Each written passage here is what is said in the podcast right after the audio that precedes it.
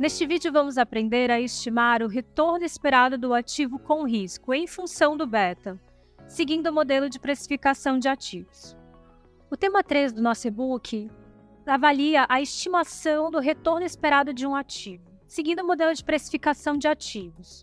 O modelo de precificação de ativos, indicado pela sigla CAPM, utiliza algumas variáveis, ou seja, sugere uma equação com base em algumas variáveis para estimar esse retorno esperado de um ativo com risco. Por exemplo, uma ação. Acompanha comigo aqui no gráfico da LMT, da linha de mercado de títulos, essa equação sugerida pelo modelo de precificação de ativos e as variáveis envolvidas nesse cálculo. O nosso gráfico da LMT, ou seja, a linha de mercado de títulos, ela é formada por inúmeros pontos. Cada ponto sugere um ativo de risco, considerando o seu retorno estimado diante do seu beta, ou seja, em função do beta, que é o risco sistemático dentro do modelo de precificação de ativos. O modelo de precificação de ativos ele sugere essa equação. O R é o retorno esperado desse ativo de risco.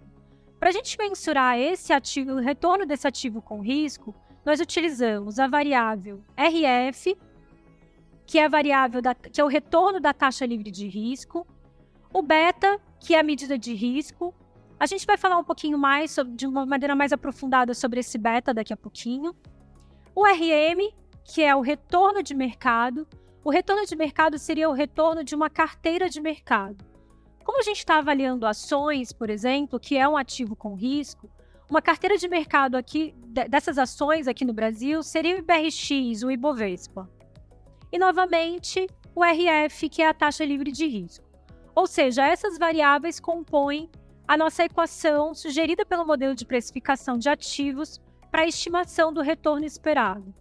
Verifiquem aqui no nosso gráfico que nosso eixo X é justamente esse retorno esperado da ação, calculado em função da nossa variável do eixo X, que é o nosso beta.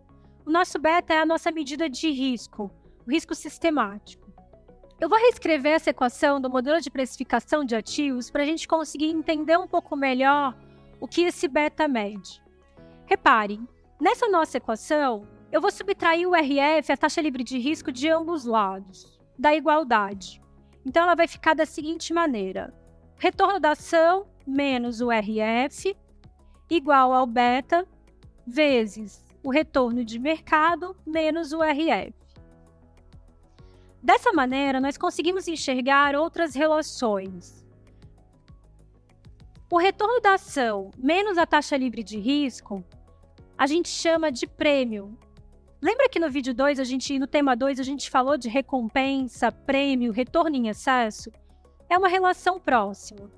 Nesse caso, retorno do ativo com risco, por exemplo, uma ação, menos o RF, que é a taxa livre de risco, nós encontramos o prêmio de risco dessa ação, o prêmio de risco do ativo. Do outro lado da nossa igualdade, nós temos o RM menos o RF, ou seja, o retorno de mercado menos o RF, que é a taxa livre de risco.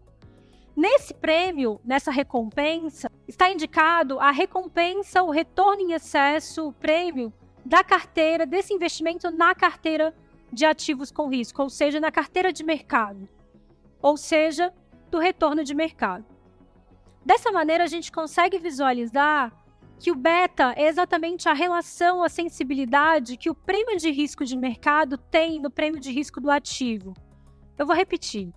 Repare, o beta ele mede a sensibilidade, o efeito que o prêmio de risco de mercado tem no prêmio de risco do ativo. Olhando, olhando para a equação re, reorganizada dessa maneira, a gente consegue entender no gráfico por que quando beta é igual a 1, o retorno indicado é o retorno de mercado, ou seja, o RM.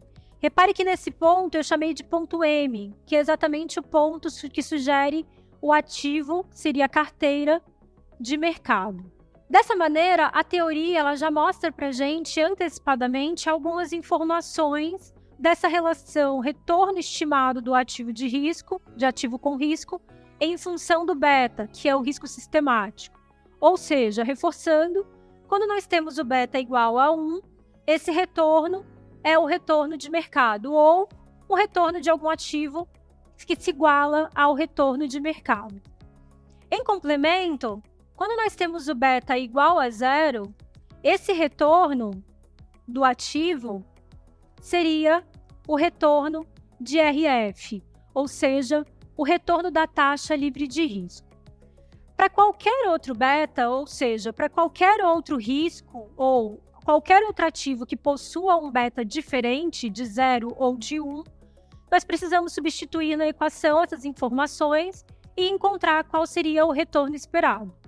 Então, por exemplo, para qualquer um outro beta, aqui, por exemplo, menor que 1 entre 0 e 1, nós substituiríamos as variáveis na equação sugerida pelo modelo de precificação de ativos para encontrar qual seria o retorno esperado dessa ação.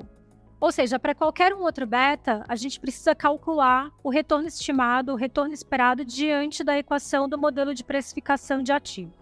Diante disso, dessa maneira, o modelo de precificação de ativos sugere a equação que estima o retorno esperado da ação, ou melhor dizendo, de um ativo com risco, por exemplo, uma ação, em função do beta, que é o risco sistemático. Entendendo melhor essas relações, beta e retorno esperado, acompanha comigo no gráfico essas relações. Segundo o modelo de precificação de ativos, o retorno estimado desse ativo de risco, por exemplo, essa ação, é calculado em função do beta, que é o risco sistemático. Repare que, quando nós temos um beta menor que 1, o retorno esperado desse ativo, dessa ação, seria menor que o RM, ou seja, menor que o retorno de mercado. Lembra que a gente falou que o beta é igual a 1 quando um ativo, ou quando o beta indicado no nosso gráfico é igual a 1, aquele retorno é igual ao retorno de mercado. Ou seja, se eu tenho um beta menor que 1, o, cal, o, cal, o, re, o resultado do retorno esperado calculado em função desse beta será menor que o retorno de mercado. Em contrapartida, se nós tivermos um beta maior que 1, o retorno esperado para essa ação, esse ativo com beta maior que 1, teria um retorno esperado maior que o retorno da carteira de mercado. Essas relações são relações importantes, justamente porque o beta é a nossa medida de risco sistemático. Lembrando, o beta mede o efeito, a sensibilidade que o prêmio de risco da carteira de mercado tem no prêmio de risco da ação, do ativo com risco que a gente está avaliando. Dessa maneira, a gente consegue enxergar a relação entre risco e retorno diante do modelo de precificação de ativos. Quanto maior o risco, ou seja, quanto maior o beta, a variável beta, maior o retorno esperado desse ativo com risco, ou seja, dessa ação. Essa relação é uma relação de investimento. Eu, investidor, se eu invisto numa, num ativo de risco que tem um risco superior, ou seja, um risco maior a um, a um outro ativo, eu vou esperar também um retorno maior. Lembrando, retorno maior sugere um prêmio de risco maior, um retorno em excesso, uma recompensa maior. No podcast Retorno Esperado de uma Ação e Beta, desenvolveremos a discussão sobre essas variáveis utilizando o exemplo do gráfico 9 do e-book. Para complementar este conteúdo, ouça também o podcast Alpha de Jensen e Oportunidades de Investimento, que discute o Alpha de Jensen e mensura uma oportunidade de investimento encontrada por um investidor no mercado que estima o retorno esperado de um ativo com risco, considerando suas análises e conhecimento individual. Diante disso, esse investidor pode encontrar oportunidades de investimento comparando o retorno encontrado por ele individualmente com o retorno esperado estimado pelo modelo de precificação de ativos. CAPM. Sobre esse tema, convido você a saber mais lendo o e-book Tema 3.